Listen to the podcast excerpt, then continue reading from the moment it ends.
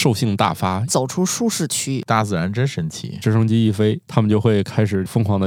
感觉人类幼崽跟狗不相上下。找不到对象的时候，跨物种的爱是很正常的。哎呦，算了吧。新科学脱口秀，这集我打算聊聊兽性啊。你们心目中这个兽性大发，一般你脑海中想到的是什么场面？是指人类兽性大发吗？字面意义上 兽性大发，你们想哪儿去了？我我说的是兽性大发。嗯，你看那个你们荒野的呼唤那种嗷。这个哦，嗯，王大夫呢？我我只想到了狗狗，是想到狗啊。嗯，回那个老家村里的时候，能看见那个狗龇牙狂吠的那个样，哦，挺挺让人害怕的感觉。嗯，哦，这个春天来了，我眼中的兽性大发就是猫在屋外叫春儿，冬天也叫 啊，对对对，也叫，但是对，但是现在高层建筑也比较多，可能都听不见了，偶尔这个听见一回哈。好，我是这个最近听到猫叫春的半只土豆。我是正在想到底什么样算兽性的白鸟。嗯，这是，哎呀，我的，你就说你是谁吧。太纠结了。这个是这个王大夫，对，王大夫肯定脑子中这个兽性的画面太多了，一下就卡壳了。呃，对，一看就是见过世面、懂得人情世故、呃，兽兽性大发的 王大夫。我们今天就来聊聊兽性啊！大家正在收听的是《生活漫游指南》的子节目，我们叫《新科学脱口秀》。兽性是什么呢？嗯，他得知道自己是谁。很多动物呢，它都有机会看到另一个介质中的自己。比如说呢，这个人类很可恶，发明了一个神奇的东西叫镜子。对，这样导致了很多这个没有见过反光物体的动物呢，成功的见到了反光的物体，就是另一个介质中的自己。嗯，然而他并不知道那是他自己。我们今天第一条呢，就是说公鸡呢，可能就通过了一个自我认知的测试。能够分辨镜子中的这个影像是自己，而不是同种动物的影像。也就是说，它照镜子就知道，哎，那个是我。我觉得科学家现在特别愿意测试这个玩意儿。这两年这种研究还特别多。我怀疑就是他们可能也不好出去做研究，天天就让动物照镜子。哎，我小时候有养过一只猫，我们家那个写字台上有一个小镜子。这只小猫呢，看到那个镜子的时候，它就去伸手往后面去够，够完了以后又发现又没东西。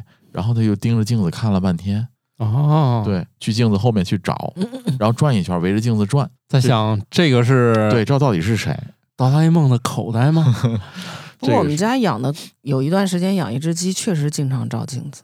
镜子是在大衣柜上啊，它不能到后面去观察，它反正总是在那儿呆立着。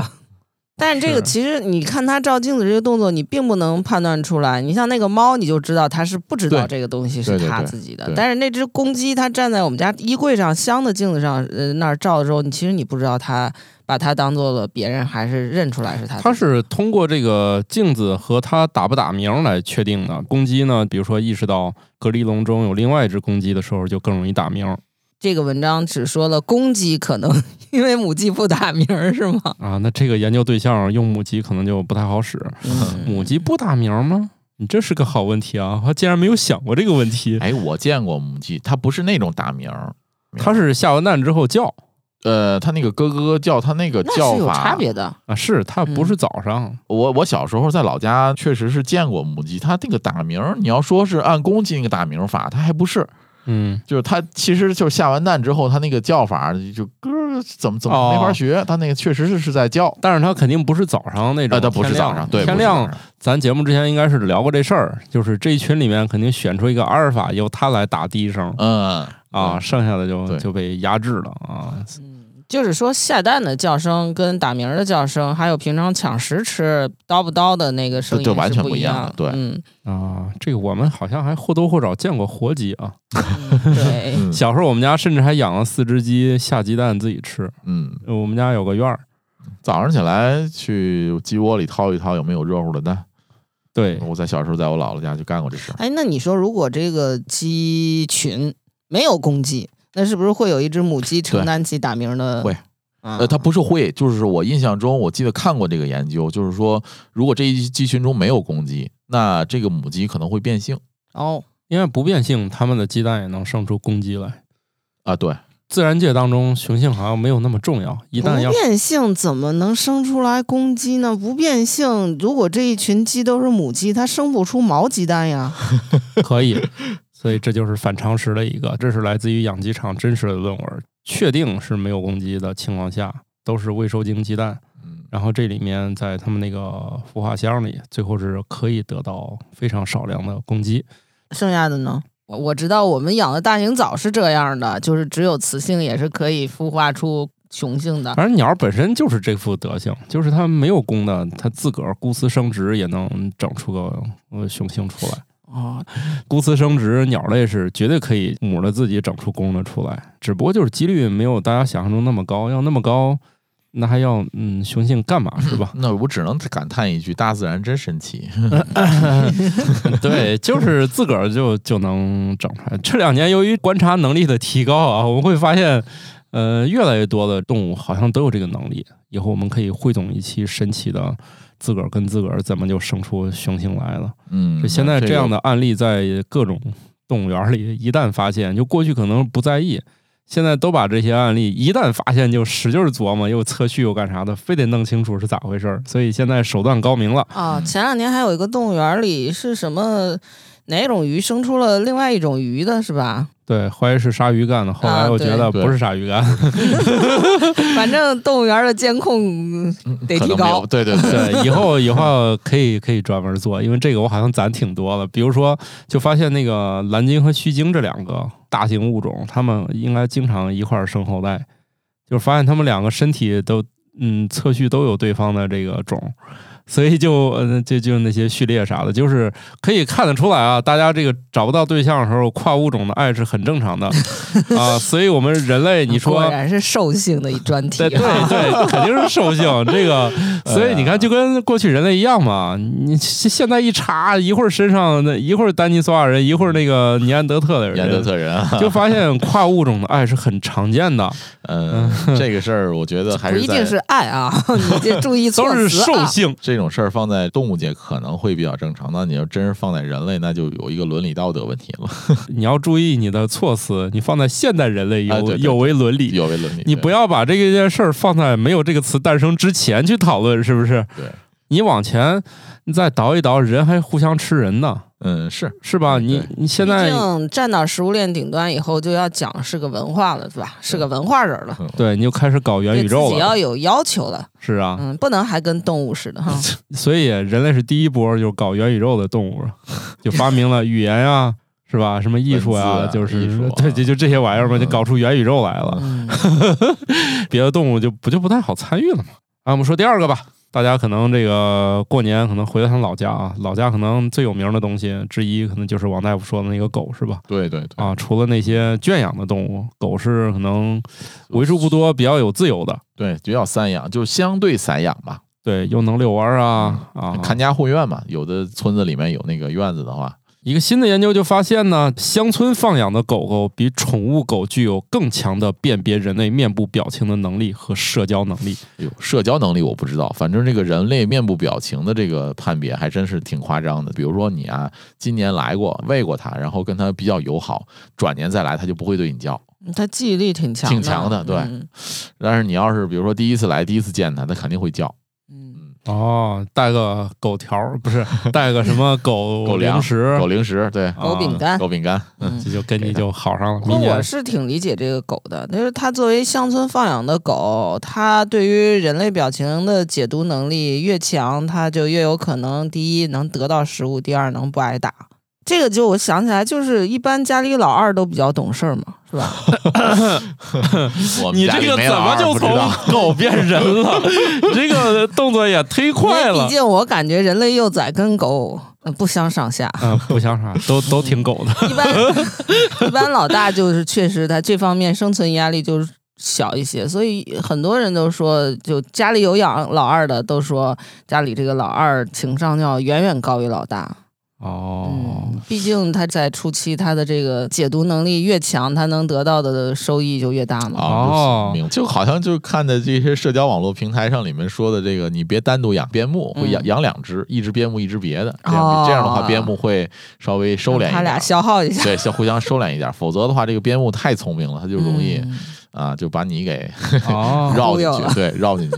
让它哦主要的智商都花在对方身上。然后我看我看一个研究，就是说科学家说研究说边牧的这个智商，就是它跟一般狗的这个智商比高到一个什么级别呢？比如说，你看，如果你养一一种类似型攻击型的犬，举个例子啊，比如说有坏人来了，那你训练你们家的这个大型犬就上去咬去，比如说狼狗或者什么，它会真会上去咬去。没有别的狗，你训练边牧的话，你发现危险了，你说去。边牧看到这个危险之后，它可能跑得比你还快。这个太聪明对，啊，就就就前一阵子社交网络学会摸鱼了。拿我当枪使，对呀、我长来是我我这个活着是陪你玩的，你怎么能我是不是傻？我怎么能干这种事儿呢？前一阵子在社交网络上就是还有一个嘛，就是说这个家里养了两只狗，一只边牧，一只金毛。这只边牧呢，把这个金毛带出门之后，把它给放了，把它给给给丢了，然后自己回来了，金毛找不着家，这被丢了。这听上去像是老大对老二的报复呢。对，就是这种。那养第二只狗岂不是太费狗了？狗这个玩意儿真是没法说，他们的那个智商界限到底在哪儿？哦好像跟品种还有关哎系。，所以是不是可以再养一只猫来消耗这只哎边牧？哎，有有可能这样的话可以。这样的话变数突然大了，毕竟他俩有点互相不太好沟通，嗯，他们各种行为可能互相看不懂。我是觉得，就是野外生活的这些物种呃动物啊，像我以前我们邻居几个云养过一只猫，几个楼栋之间哦云养，哦，云啊。养那猫还在吗？嗯，忽然有一天就消失了嘛，啊，嗯，放着这么好的那个待遇都不要了，那怀疑是旁边工地的人给抱走了。因为那只猫确实就是特亲人，我就从这只猫开始就认识到这个社交能力是一个很重要的 生存法则。你都活这么大才发现，对还不如一只猫。还是被猫教做人，那看来人类养宠物还是有点益处、啊。真的，那个猫它之所以能够被云养，就是因为它解读人类的微表情的能力非常强，它就知道谁会给它吃的，然后就黏住。它也不在那些不会给它吃的人那儿浪费时间。哎还追求效率，这只猫。对，几个楼栋里几个潜在的投喂者都被它吃定，哦，因为它的生活条件比较好嘛，它生了好几窝小猫。但是非常遗憾的就是，它的后代都没有遗传下来它的这个情商。看来是那个公猫不行，那只。不知道这个这这所以所以说嘛智商是会回归的嘛，那不对呀，公猫情商不行，是怎么把高情商的人搞到手的？这就是回归到兽兽性这个话题。兽 性，对对对对对，好的，可以可以理解。看来这个乡村的狗就不如宠物狗那么衣食无忧哈。走出舒适区，才能习习得新的生存技能。猫说没必要，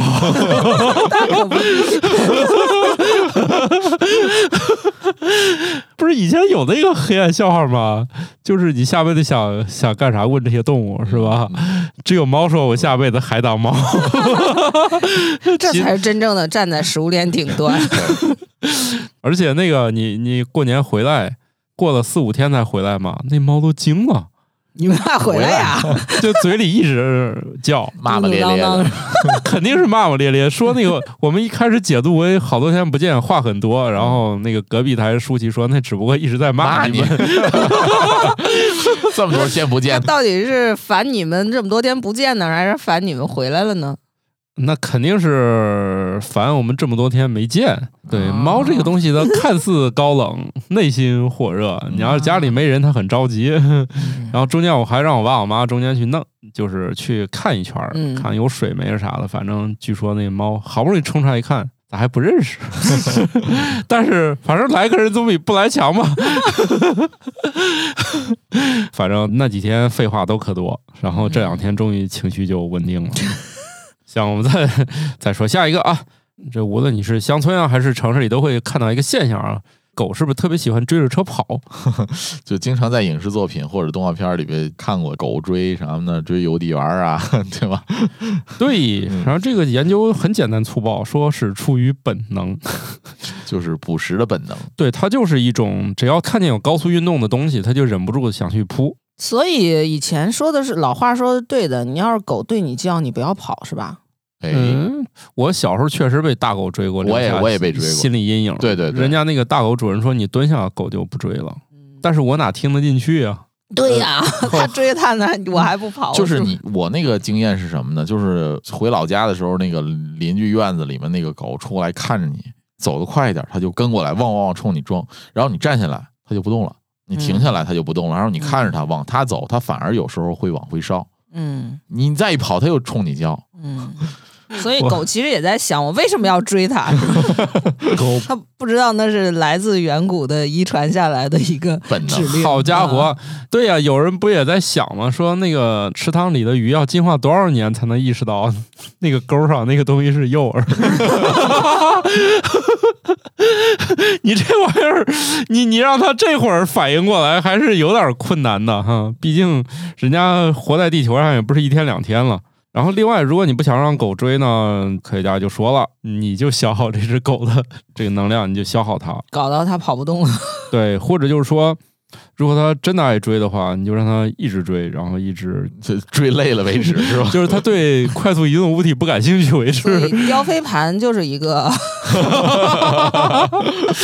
好像很合理啊。哎，一天让他叼个百八十回的，一累了。下子就理解狗了。所以就是说，让遛狗这个事儿其实还挺重要的，对吧？嗯你看国外的很多都有，就你没时间遛狗，他专门找人去遛狗这事儿，尤其是大型犬，你遛遛好几个街区啊，对，它能量需要释放。甭管是大型狗还是小型狗，我觉得都让它有足够的运动是是对是正常的。对，不像猫，感觉它一天可以一直睡，但是狗就在屋里。就可以跑酷了，狗太就屋里的地方太小了嘛。你放心吧那猫也懒得跑酷。如果只有一只的话，它在家里哦根本就不动弹。猫的生活它也会非常规律。如果在人类的家中生活，而且只有一只，它每天几点钟在哪儿睡都有固定时间。我们家那个早上在门口等我，看我起来之后呢，他就去我书柜上睡，书柜睡到下午了，来沙发上睡。反正他每天那个时间，你看他在哪儿，大概知道几点。强迫症，该陪着他玩一玩，让他运动运动。我哪有时间啊？嗯，好吧，是吧？嗯你以为我想上班啊？那你就让娃陪着他玩，跑来跑去的，对吧？运消消耗娃又 哦，你要这样说，我们家猫确实还挺爱玩的。你要回去，它一看你准备抓它，它就往一个屋跑，然后你不是没抓住，你刚出来了，它是尾它随回来，了，出来了。然后你刚准备抓它，它又进去了，它跟你玩几遍，啊，它看你确实没这个意图了，它才走过来就拉倒了这事儿。嗯哦，那看来猫也是想跑几下，只是没人跟他玩。人家已经暗示你那么充分了，你还 get 不到。啊，我们再来看一个诡异的事儿吧。终于我们要到了这个兽性，这个是真正的兽性。一架低飞的直升机在澳大利亚引发了鳄鱼的交配狂潮，直升机的声音和震动可能模仿了雷暴，向雄性鳄鱼发出了交配的信号。这个搞鳄鱼农场的主人发现了啊，只要你直升机一飞，然后他们就会开始疯狂的交配。哎，等一下，鳄鱼农场生产这么多鳄鱼是为了售卖吗？吃和做皮包不都行吗？哦，对对对，咱们这儿好像也有一阵子也咱这儿养啊，嗯甚至现在给你个电话，你今天晚上能不能叫来一只烤鳄鱼。哎呦，算了吧，有做这个，但是我是没吃过。我我听说这个鳄鱼的肉也没有那么好吃，就反正还是跟鸡肉差不多嘛因。为上次叫的是烤全羊，那师傅说我们这儿有烤鳄鱼，但是你们别点那个，那个不好吃。你想想，他来这一趟活儿，他烤啥不是烤？劝大家说，你除非你们真想试试，反正我是不建议你们吃那东西。看来不好吃。看来这肯定是不好吃，大家就猎奇呗。不好吃肉，你做做那个皮包皮包，做鞋，鳄鱼农场要是缺鳄鱼了，是不是就得雇个直升飞机飞来两？圈儿。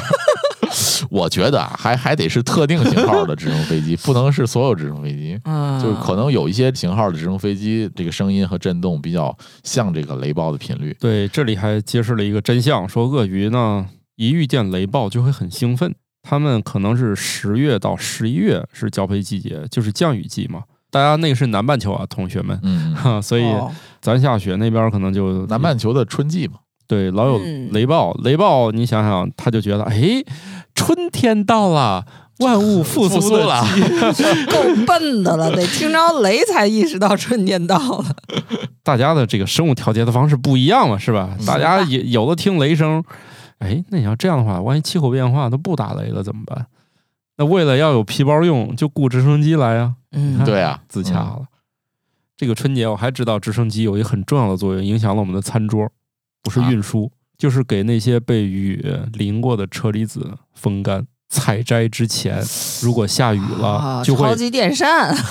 对，智利的车厘子，它在如果采摘季之前，如果下雨了，它会影响这个质量。哦，就是说不但影响质量，就是你采摘之后，嗯它们那个水可能导致它的这个对，这一批比如嗯马上都要采摘了，啪，下雨了，就雇直升机天天在天上飞，然后给那个低空飞行。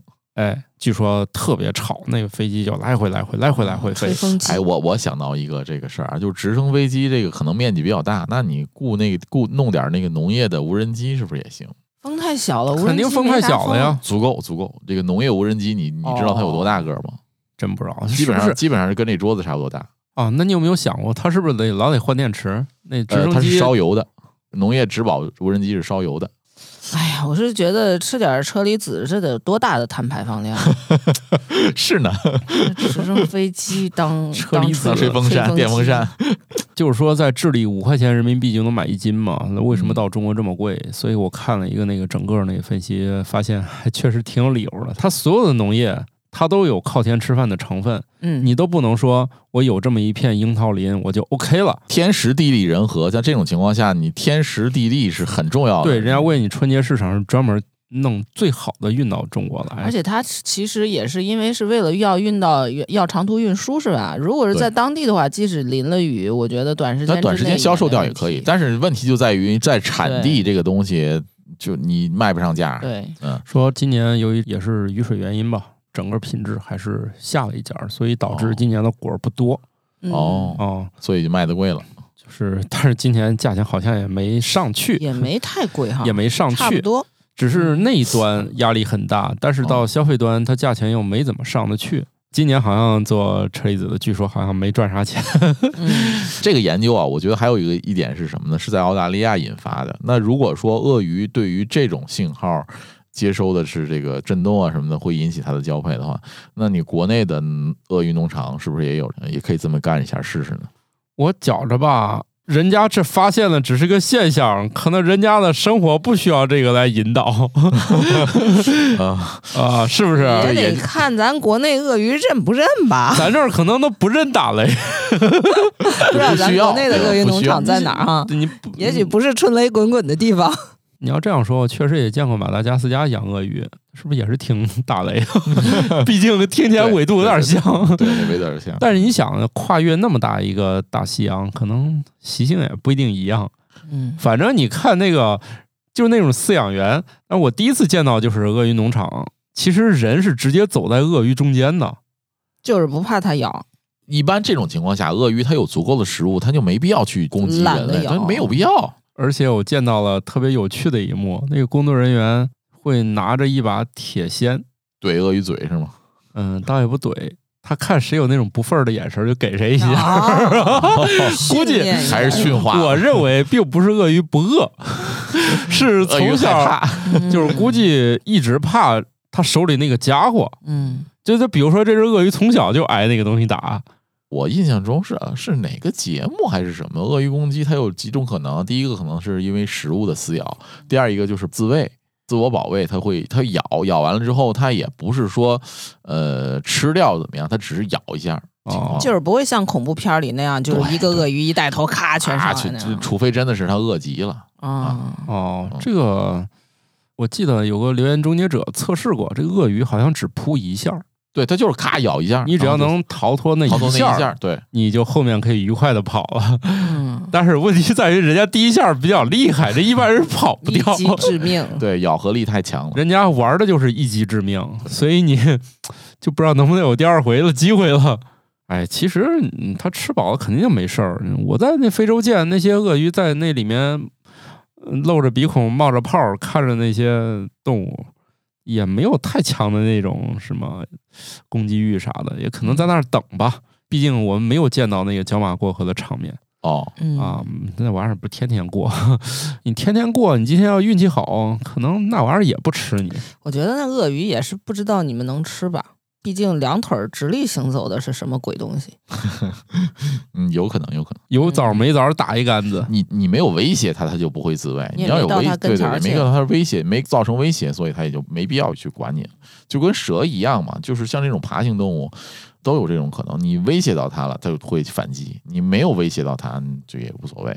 好的，大部分的爬行蛇类不也这样吗？啊，是我们再看一看这个自然界当中，去年我认为这还是一个很神奇的现象啊。我不知道它对环境影响有多大，但是看起来挺刺激的。这个电鳗放电可以修改附近动物的 DNA。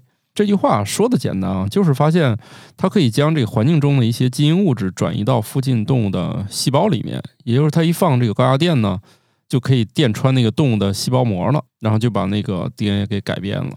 科学家也认为，它这个很有可能是参与了自然界中的基因改造，相当于是突变之外的另外一条路嘛。比如这个动物是自己靠变异，有的变成蜘蛛侠了，是吧？有的变成电光人了，对，还还有一堆呢，就是电鳗弄的吗？对，电光人就是电鳗。啊，对，还真有这角色，电电光人就是蜘蛛侠的死对头之一，那就是电鳗在水里电了一个潜水员，是一个电力公司的一个员工，然后他在做那个电鳗的研究的时候，被那个放电和那个附近的高压电电倒了，所以他变成电光人了。啊，这么刺激，嗯，还是你懂得多。然后这科学家 是不是看这个看多了？早期的这个基因操作里头，突变的方法里包括就有电机来改变一些遗传物质，哦就是非定向的基因操作。后来我们现在技术好了嘛，我们现在有那个定向基因剪切编辑了，现在就不用这么古早的技术了。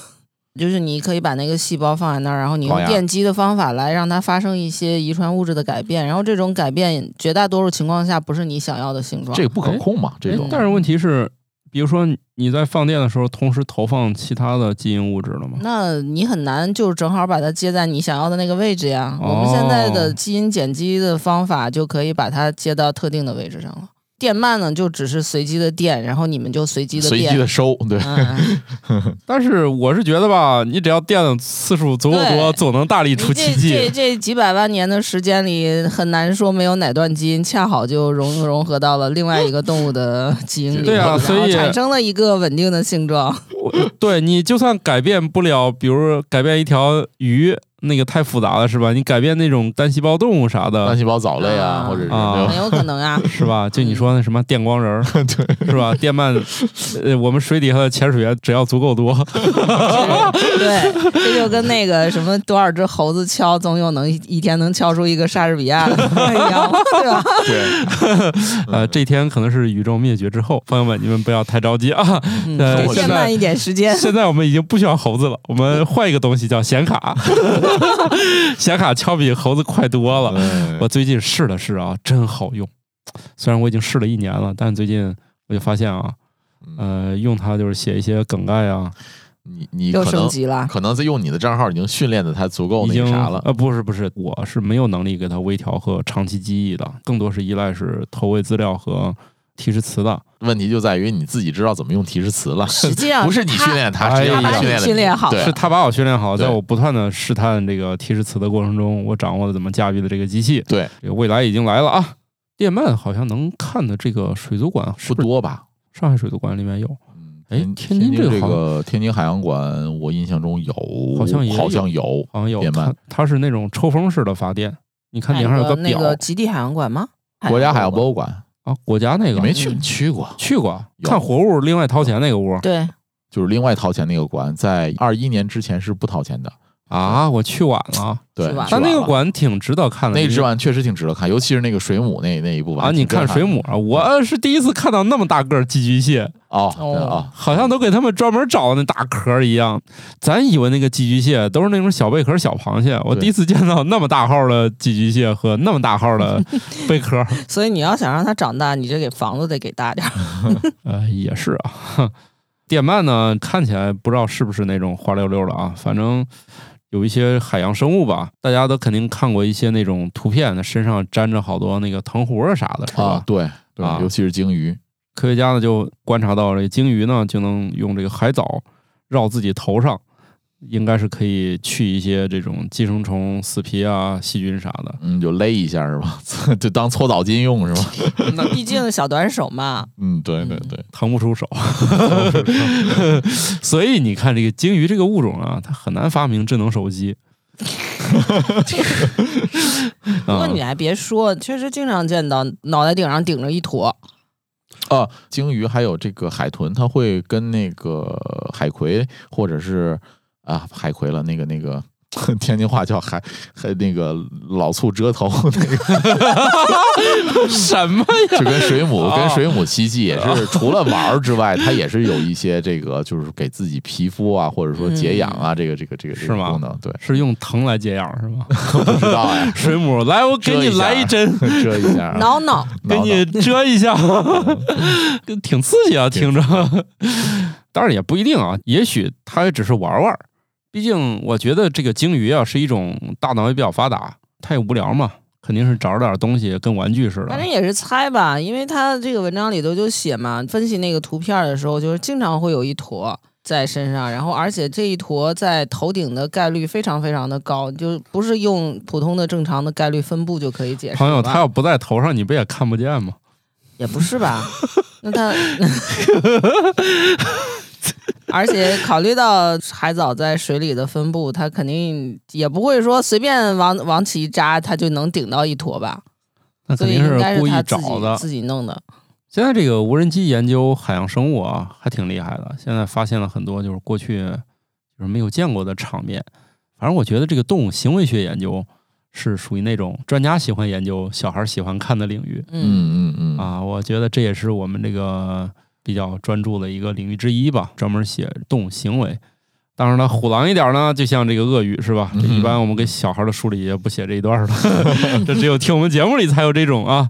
随着我们家长的成熟，也会再考虑吧。但是我相信现在写出来肯定被出版社无情的删掉。电鳗这个也是啊，这都属于我们比较关注的，大家都可以去关注一下玉米实验室这个公众号啊。顺便打一下广告，还更新吗？啊，更更更，这个年后还得更。这去年这二三年我是有点其他事务缠身啊，这今年还骗了好多新作者要进来写呢，他们稿还得在我这儿压着呢啊。所以继续写啊，白鸟老师。虽然稿费不高，但是我们事儿多呀。真是吸引人呐！虽然你也不评职称是吧？不能拿捏你。就就继续吧啊！无人机已经是海洋生物啊，还有一些很多自然一个观察手段，而且发现了很多这种过去找不到的景象。所以可以看到啊，这二四年乃至以后，就从无人机。定位圈儿，嗯，反正就是定位器吧，就是啊，咔咔一通弄，从什么鸟鱼，这过去都不太好弄清楚他们在哪儿的东西，嗯，他们偷偷摸摸干的事儿，渐渐的就被人类发现了，对，而且还记录下来了，嗯，现在还有那种用卫星就发现，哎，这南极上还有一波企鹅，以前没发现过，现在就是这种一群一群的玩意儿，过去都是靠人在地面上观察，望远镜啥的，是吧？现在天上一照，说哟，还有一群呢，看不见的。这就是为什么其实人类一直在想从比如太空中去观察地球，对吧？你从太阳系以外去观察太阳系，然后观察其他星系的原因之一嘛。嗯，好奇，你视角发生变化了，这个内容能够看到的东西可能就不一样了。虽然我们对宇宙的了解已经比我们地球上的海洋还多了，也不能这么说嘛。基本上是这个情况。你也不知道你对宇宙了解还有哪些不知道啊？那倒是，但是呢，由于我们的很多这个服务太空啊，它能服务很多事儿，但是现在发现海底的事儿确实可以关心了，所以现在对海洋的研究就多起来了。比如现在饱受争议的海洋采矿，嗯，海底采矿，海底采矿啊，已经有国家打响了第一枪，估计后面就会有跟着的。跟着了，所以就是以前是太空有别的用途，是吧？以前 NASA 最早，它也美国那个航空航天局一开始它也不是个民用部门，是吧？大家都知道往天上努力是干啥的，嗯。但是后来慢慢民用了嘛，这些海洋也是嘛。那一开始大家觉得研究海有啥用啊？你跑到万米底下捞两只鱼回来干啥呢？现在发现，嘿，还是底下好，也有好东西。还有那种当年对于土地的理解不够深刻。是吧？觉得那片儿是个不毛之地，嗯，五块钱就卖给别人了。谁知道有矿啊？反正也不一定是五块钱吧。反正也就是一百个不锈钢盆钱吧。比如说阿拉斯加，不就是那个早期俄罗斯卖给那卖个给美国了，美国了，所以毁的肠子都青了。那边又是石油，又是好像挺多的吧有？天然气。是吧？毁的肠子都青了。所以现在大家对这个看的都很透彻。就是我虽然不知道它能干啥，但是不能轻易出手了。先站着，对啊，现在有些地儿，比如你找到了那个电池里要用的关键元素，也很重要。主要是以前也不觉得能能能有啥，就是以前对土地理解是有没有动物，能不能种地，还是科技发展了呀。科技发展了，嗯，啥意外都能发生了。嗯，好了，我们来说说自然界的声音吧。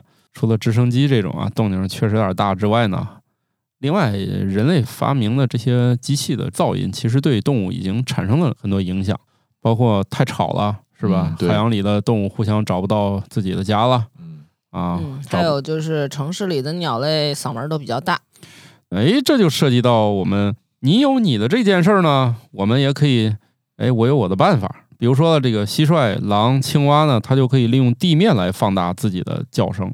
增加反射和传播吗？这个蟋蟀之类的，它在地面上这种算唱歌还是算啥呢？可以把音量和传播范围呢增加到以前的十倍。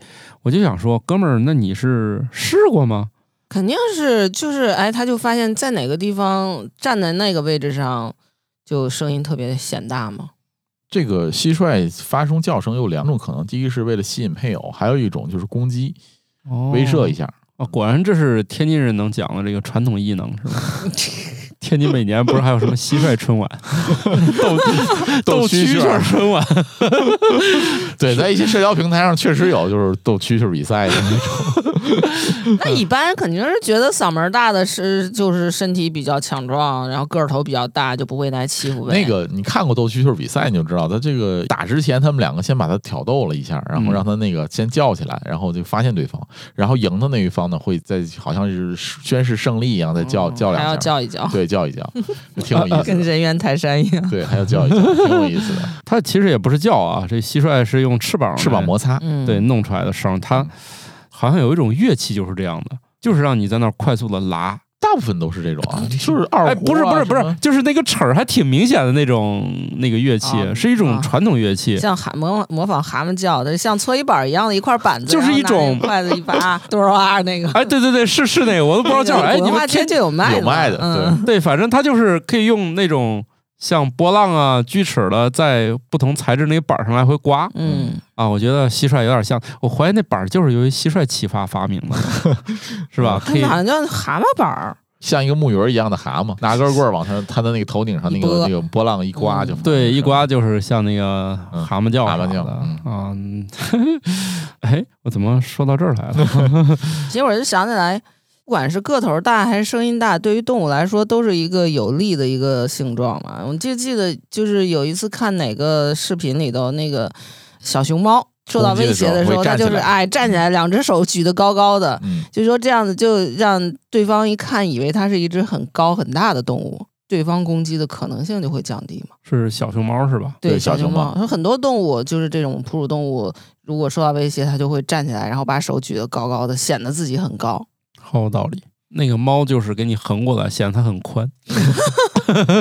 横过来猫的攻击姿势，它是有点横着往前走，哦，显得横截面积比较大，显得很胖。然后还要把毛都炸起来，对吧？显得自己很粗块大嗯，对我们家猫小时候的时候，夜里莫名其妙要攻击我。你做了什么？小时候那猫不就有点那不正常，就跟小孩似的。它打你这一下，它也没有原因。它夜里老有产生某种攻击性，然后它就那种横着，就是那样拧着那个背走过来，哦 显示我很强壮，然后突然在我腿上咬一口。蟋蟀还有青蛙利用地面放大自己的叫声，也是为了第一个宣誓，告诉你啊，这片儿这个我最大，对吧？我还以为我这儿我能交配，你听就我嗓门一个意思嘛多大？一个意思。一个意思。就在升高。对，对呀、对，有理就在升高。我现在发现了，那个吵架啊，你要想赢，你作为一个人。你作为一个人，你用人也是动物啊的这种行为来解决嗨，你们这个别被错误的这个信息给给愚弄了。这个有理一直都在升高。反正毕竟食物链顶端是猫。哎，我们从这个兽性当中也透露着一丝对我们自身的了解啊嘲讽，啊，让我们还是对我们的其他宠物有一些了解吧。就说这个鱼啊，金鱼，大家一直都觉得这个色彩不是很，哎，很多样嘛，还就有人竟然研究这么一个事儿，说金鱼在黑暗的房间中一直生活，它其实是不会导致变白的，因为金鱼的这个颜色是受遗传和饮食多种因素的影响，而不是阳光。很小的时候，我养金鱼的时候，就听说过这个事儿，就是说你如果说一直在黑暗中房间中养这个金鱼，它这个颜色就会变白。它在下别的鱼的话会变白，但看来其实是不是的。他说的变白是指的是没有那么鲜艳，还是说没有那么鲜艳？没有那么鲜艳了。就是如果你养一条红的金鱼，嗯就红金鱼，就是没墨了对对对对对，就红黑或者黑金鱼，它对这个就是颜色就会变浅，哦。它并不是变白。我是听说的是鱼的这个是就是受它那个就是在胚胎时期的温度的影响。对对对，后来我是听说是这个，你不是研究最透彻就斑马鱼吗？所有的鱼基本上都是从这个上面折腾出来的研究吧？呃，斑马鱼是我们模式生物嘛，但是我们斑马鱼的研究，我们这些人没有研究它的颜色呀。斑马鱼其实做的模式斑马鱼的有就是那种蓝条的那种，还有那种就是红条的，还有就纯透明的。它有一些肿瘤或者是做神经，它是用纯透明的，然后它有荧光标记，可能看出来。它有好多种，但是我并不知道他们怎么弄出来那些种的。啊，鱼还得癌症？可以，只要脊椎动物可以有都得。都得癌症，可以有。嗯，嗯，你有一些基因，你比方说抑癌基因，你给它敲掉以后，它就比较容易长。然后你如果把某些那个致癌基因里头，你加上一个荧光，导致它产生蛋白的时候就会有荧光，通体透明，你就比较容易能看出来嘛。哦，嗯，斑马鱼就有好多种模式斑马鱼。不是有一次说，有一年说哪个地方飓风的时候，把那个模式种的那个 大本营给刮没了，然后就全球的这些模式生物的研究都受到了很大的混乱了研 阻碍。只好再找别的办法了。嗯，就短的路重新培育嘛，就好多基因敲除的，就那个种就本来都在那儿，然后就全都一锅端了。哦，就得嗯从头再开始做那个透明啊，或者再做那些。卡特里娜飓风的时候吧，把那个奥尔良的一个很牛的实验室整哦个给刮了这都好多年了。，对，零五年吧，好像是。是我感觉我我那会儿我还还小呢，零五年好遥远呀、嗯，好像零五还是零七，跟金鱼不一样。金鱼的这个好像是一个，它可以有中间有很多个阶段，不同的颜色什么的。咱们平常在那个鱼市上买的金鱼，或者是锦鲤啊这些的，不也是吗？它的形态，还有它是黑红啊，还是粉红啊什么的，好像是有很多种。而且还有一个就是，好像也跟它食物有关系吧？对，这他们喂里的那个鱼食里头其实是加色素的。好对对对对，嗯这个里面有一些深入的说法吧，就是说鱼类呢，它有两层皮肤，这样的话，这两层皮肤这个颜色都是跟遗传呀、还有生物色素，就是那个墨，然后以及呢还有结构色，啊、就是鱼鳞的那个纹路啊什么的，也就是你在它不见阳光的时候，你再憋，你给它结构色也憋不掉。对 他们，我我记得我小时候养那个金鱼的时候，就是说，如果是红金鱼还有白金鱼，那它配出来的那个鱼就是上半边红的，下半边白的。嗯对，对以及就是饮食也会有一个影响。还有就是白杨老师说那个孵化的时候的温度嗯也有一定关系。对，反正就是你这里面生物色素的食物的话，它就可以把这个色素沉积到一些皮肤细胞里。就是颜色有很多个来源，它不光是阳光、基因、食物都有关系。但是他们为什么会认为在黑暗的环境里它就会变白呢？我怀疑他们可能是来过中国，然后见过韭黄和韭菜的关系。哎，对对，你这么一说，确实是韭黄的事儿，这玩意儿不是没有叶绿素。呃，韭黄、韭菜还有什么韭？我们节目之前说过，他也不是这个长大之后给他捂的，他从小他就在早期阶就段对打小就把那个基因关掉，是吧？打小他就没色素的，所以嗯他是先没色素后长大。但是对于金鱼来说，他这个用给它关起来的方式也敲不掉，所以就是目前来说，你不能用捂的方式给金鱼捂白了。嗯，但是谁会琢磨着，就是要弄出一个这事儿出来呢？大家不都是想给金鱼弄得好有些看点儿？人是对白化病有特殊的偏好的吧？嗯哦，就是那些动物园喜欢养嗯白化的动物，白化动物，嗯什么白虎之类的啊，呃，还有白狮，白狮，嗯，啊，反正就是一旦这玩意儿和正常的不一样，那动物园就特别喜欢养这。是人类的一种兽性。嗯，收集点儿不常见的东西吧。嗯嗯，都说到鱼了啊，大家肯定一直都觉得这个鱼呢最不爽的东西呢就是这个鱼腥味儿。鱼腥味儿呢就来自于这种脂质的降解和细菌反应，它是会随着时间的推移而增强的。所以新鲜的鱼啊，如果大家有机会能闻到的话，其实就是一种我觉得没有啥味儿，就是海洋味儿，咸咸咸的那个，就海鱼就有点咸咸的味道，海风，对海风的那个就味道，就是那个味儿。其实它没有什么没有什么味儿。对，所以新鲜的鱼做出来好吃嘛。对，那嗨，听我们这个节目的朋友们，我认为百分之九十九点九九都有这个共识，可能不会有人专门吃一个不新鲜的鱼啊啊！当然，听过一个比较黑暗的笑话，就是这个小孩嘛，一说这个某些这个就不好吃，家长就训斥了他一番。最后他妈吃了一口，就去找商家打架去了，说这个果然不新鲜。一开始只是以为小孩事儿多，结果大人吃了一口，说果然是。那个你看各类菜谱，还有就是说做海鲜、做鱼的这个菜谱里面，就很重要的一点就是怎么把它的这个腥味儿去掉。就过去的一些菜谱，哎，那我有个问题，那猫喜欢吗？猫好像对这猫不爱个没什么感觉吃鱼啊。呃，猫对鱼的兴趣是鲜味儿，而不是腥腥味味儿。哦，所以啊猫也不喜欢。就是说这个鱼足够鲜的话，它也是喜欢的。那当然了，那个说，因为猫按理说啊，从它生活的那个地方来说是吃不到鱼的。从祖先啊到这个祖祖辈辈儿，它都不生活在水边儿，它也嗯不会捞鱼。但是猫为什么爱吃鱼？就是鲜，那个鲜味儿影响了它，特别是三文鱼。嗯就是猫对三文鱼是不可抗拒的，它里面有特殊的香味儿，能让这个猫欲罢不能。哦，但是也不是所有的，你看我们家是不吃鸡肉，但吃鱼，然后呢，就会有人那个下单，有时候买错了，他买成鱼罐头了，啊，鱼就给我们了。哦，然后我们家早期也不知道，就买过好多那个鸡肉的，他也不怎么吃那。不就不吃，就是我宁可吃猫粮，我也不吃鸡罐头。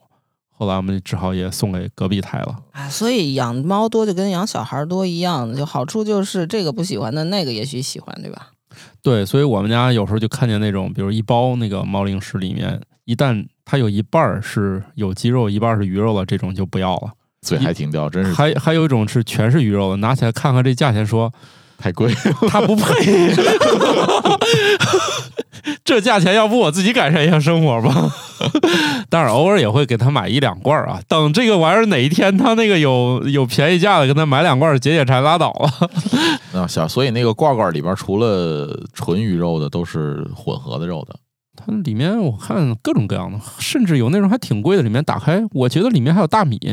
我怀疑是不是把西班牙海鲜烩饭给弄里了，不然我也没见过这吃法儿。那个那打开之后我愣住了，我都想尝尝。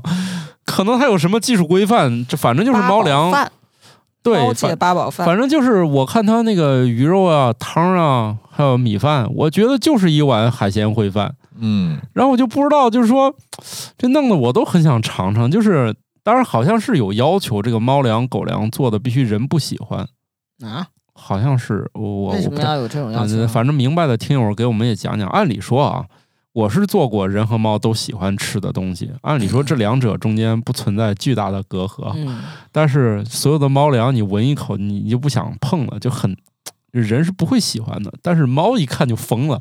是怕家里孩子跟猫抢吃的？我怀疑是为了防止这个人跟猫抢食。抢一个食物。可是人家幼崽，他连洁厕灵他都敢喝，你 有什么用？嗯什么东西不会往嘴里塞你？家不是，那不前些日子有个新闻说那个洁厕灵做个橘色瓶子，小孩儿当橙汁儿给喝了吗哎？呦天哪！啊？为啥会有这么缺然后后心眼儿的设计？来就说，所以洁厕灵的设计一定要弄成是蓝色啊这种颜色，就让人没有食欲的颜色嘛。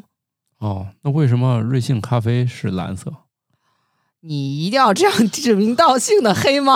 百事的包装不也是蓝标？反正就是我觉得它可能是跟内容物无关。之前买过那个蓝色的百事，毕竟你是个成年人，你认字儿。对对，哎，还有那个蓝莓。哦哦哦，这儿有必要说一句啊，那个蓝莓它其实不是那个蓝色，它挤出来的果汁儿它不是蓝颜色。这不不是花青素吗花青素的紫色嘛？对对对，英语里头那个 black and blue 不就是咱们说的那个青一块儿紫一块儿吗？这什么呀？青哎，这个青在古代中国古代就是指一种墨色。对，蓝色这个词出现还挺晚的，所以它并不是一个很熟悉的中国古。代就没有这个蓝这个颜色。啊好好多国家都没有嗯这个蓝色那个蓝草，那个蓝实际上是绿。春来江水绿如蓝的绿如蓝对对对实际上是那个绿绿嘛。对，对，啊大家对蓝的这个认知还是比较要晚晚晚的啊嗯，啊，还是这个鱼腥味儿的问题吧。鱼腥味儿呢，肯定是变质的一个迹象啊，但是你也不可能说刚捞出来马上就吃啊。这个是不是也跟漫长的演化有关系啊？其实这个鱼腥味儿，我们上学的时候学那个水体污染的时候，其实讲过，就是有时候是，就是鱼表面它那个有一层膜，黏膜。哎，那黏膜里头有一些菌是厌氧菌，然后它那个发生反应的时候产生出来的那种味儿，就类似于腥味儿。所以你哦看，作为一个好氧生物，它不喜欢这种厌氧过程也很正常，因为厌氧过程产生的很多东西是对好氧生物是有毒害的嘛，嗯，像那个氨气啊、硫化氢啊，这都是厌氧过程产生的嘛。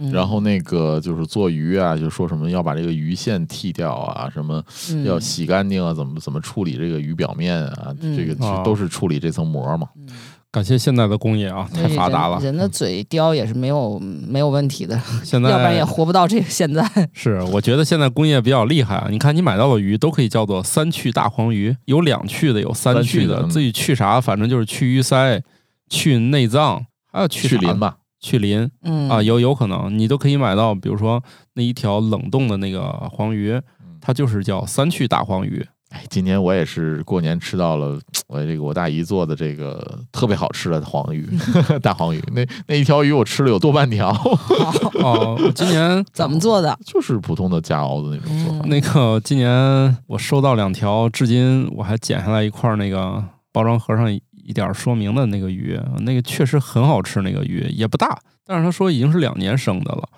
阿里寄来的，然后那个鱼真的好神奇，那鱼肉就是你不需要怎么做就非常好吃，真的，我说发现这个养殖啊就跟种地一样，嗯你把所有元素全集合好了，这东西是挺好吃的。就是你过去只是靠天然那个最佳的那个地方去捕捞嘛，现在你可能人们就知道哪儿好，嗯我就让你玩命的在这儿好好干。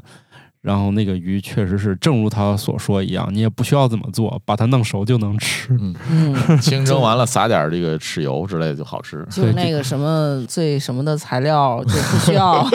复杂的烹饪技巧，对，呃差不多是这意思吧。那个，你想想，一条这种鱼，它竟然在顶上敢写上这个鱼用清水煮都好吃，你没有见过这样的广告语。对对对对对对对。那那仿佛就跟卖羊肉的说，我们这个羊肉只需要清水煮就很好吃，是我们的羊肉就是这样的，啊只要清水煮呀。啊，对对对，你只有你们那儿再往西边都可以清水直接煮了，啊 再往东边就不行了。啊，东边水草一肥美就有点稍微就就得好好做了。哎我昨天还看着一个很奇怪的事儿，我们小区里有一个，我不知道他为啥，他把那长一米了吧？一米的鱼，啊，什么鱼？怎么不知我不认识鱼呀、也挺宽的，挺肥的。他两条鱼，他非得在外头在那儿播林，他没有在自己家，他就在他们家旁边那个草地上，俩人在那个那个下水道旁边儿你一米。的，确实在家有点弄不开。嗯，我以为他是在炫耀，不是炫耀，在你家不弄得满屋都是血吗？那倒也是哈。都太腥了也。然后就来污染外面环境是吗？你也谈不上吧。如果只是点血还好吧。剥林的时候也不会有雪，鳞比较难处理，就是会溅的哪儿都是林，对倒是啊，这倒是。而且磷好像看起来也不像那么好消化掉。在一些物质匮乏的时候，有一些鱼的那个鱼鳞还要做冻呢，哦，可以嗯熬是吧？熬，对对对，熬很久能熬开吗？熬开了，然后熬成那个鱼皮冻。嗯，也不是什么鱼都能是对吧？对对，不是所有鱼，就拿鱼鳞、鱼皮熬那个冻。嗯，哦，现在好多了。现在我们连带刺儿的鱼都不想吃了。对对对，我今年去那个哪儿开封，当地朋友请吃饭嘛，让小朋友看一道名菜叫鲤鱼背面，大家可以在那个一九四二那个电影里面可以看到啊。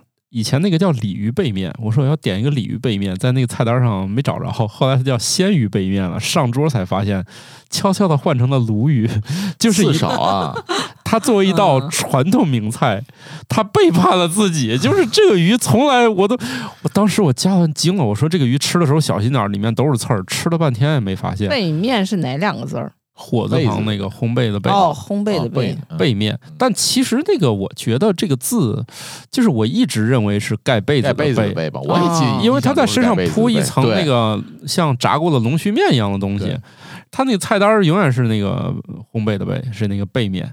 我觉得很神奇，就是估计也是这个饭店一年，可能也知道大家吃鱼越来越不熟练了。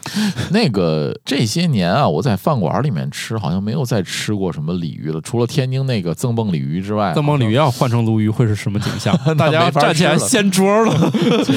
就除了赠蹦鲤鱼之外，好像其他的鱼都没有说用鲤鱼去做了，基本哎，上我想就是苏州菜那个叫什么松鼠？哦，那本来它就是桂鱼。对啊，桂鱼很少用，因为鲤鱼的口感啊，包括这个刺儿啊什么的都太多了，肉质的口感也没有那么好。不一定吧？啊，看你会不会做了。反正你要去吃那个炖那种黄河大鲤鱼，哦，我觉得还这么说，那个也许做成那个酱香的猛炖，然后我觉得还挺好吃的。反正我们家是放弃了做鱼了，这个怎么做都做不好吃。就就是 除了这个食材的问题之外，还有个人手法问题。我觉得这个我爸反正挺喜欢做那种上海那种叫什么，就有时候能在饭店里点到那道凉菜，就对鱼哦很干，就但是有一点种干炸的是吧？嗯但是会有糖醋汁儿的那个那个鱼，那个鱼就发现 还还非得用刺儿多的鱼做那个菜，我就老抗议，我说我我已经吃不了刺儿多的鱼了，一吃要肉紧一些，是吧？啊，我老卡住。我甚至那种，比如今天有什么重大活动，我都不点鱼，省得今天给我弄出啥事儿来，下午 耽误下午的进度。哦，说到这个，就过年期间，然后我我娃他们同学吃鱼就卡住刺了，家里面还觉得一开始觉得没事儿，第二天去医院还是拔出了一个刺，然后花了老多钱呢，为什么会花很多钱呢？下了那个镜了。哦，气管镜拔气的，管镜拔的啊，就不是一般位置了，已经。对对对，已经不是一般位置了，花了六百，嗯还是挺费钱的，还好吧，我太深了那个刺杀的。呃，我已经知道自己不配吃那种刺儿多的鱼了，所以基本上把什么鲤鱼、草鱼这些都戒了。小朋友一直在坚持吃鲫鱼，我也不知道他咋想的，还真有耐心。就我们家小朋友非要吃鲫鱼，们家还做是吗？我爸每周为他弄一次鲫鱼汤。哎呦天哪！哎呦我天呐，我每次看他吃，我都害怕今天要不要去趟医院。嗯，而且周周吃，你有那么大瘾吗？我，嗨，反正我是觉得这事儿的了结肯定是以他扎一次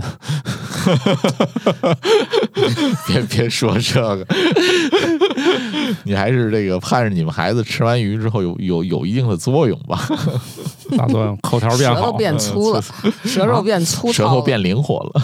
你俩说的是互斥的，一个是肥厚向的，一个是灵活向的。行吧，今天这个兽性就聊到这儿吧。我们聊的都是啊，啊吃也是一个兽性。对对对对，原始的最原始的。对对，食色性也啊，嗯春天到了啊，交配的季节到了，马上要打雷了，打雷了，打雷就不知道，反正有经验的朋友们吧，听雷，嗯、也见过鳄鱼的。什么叫有经验的朋友是渡过劫的？就了吗？就不是，就是就是那种见过又打雷又又同时见鳄鱼的，就给我们也反馈反馈，是不是咱这儿的鳄鱼会不会北半球的鳄鱼，北半球的鳄鱼是不是也是雷声大？啊我我倒是想到一个问题，就是怎么能让避免这个附近的野猫 叫春？哎呀，这晚上叫的太难听了，受实在受不了。对，那你给它诱咔捕了，嚓了，你给他诱捕了之后，做完手术再放回去。逮不着他他也看人就跑。哦，这种是那个爱自由的，行吧？那你们这种确实也不好治理，嗯可能就是鱼肉或者鸡肉都得试试。好吧，那我们这集就这样各位，拜拜。啊，拜拜。拜。新科学脱口秀由生活漫游指南制作播出，节目依然在进化，欢迎提出您的建议，请在微信添加好友，搜索小助手“生活漫游指南”的拼音全拼，加入听友群，用脱缰的快乐和天南海北的朋友们漫游吧。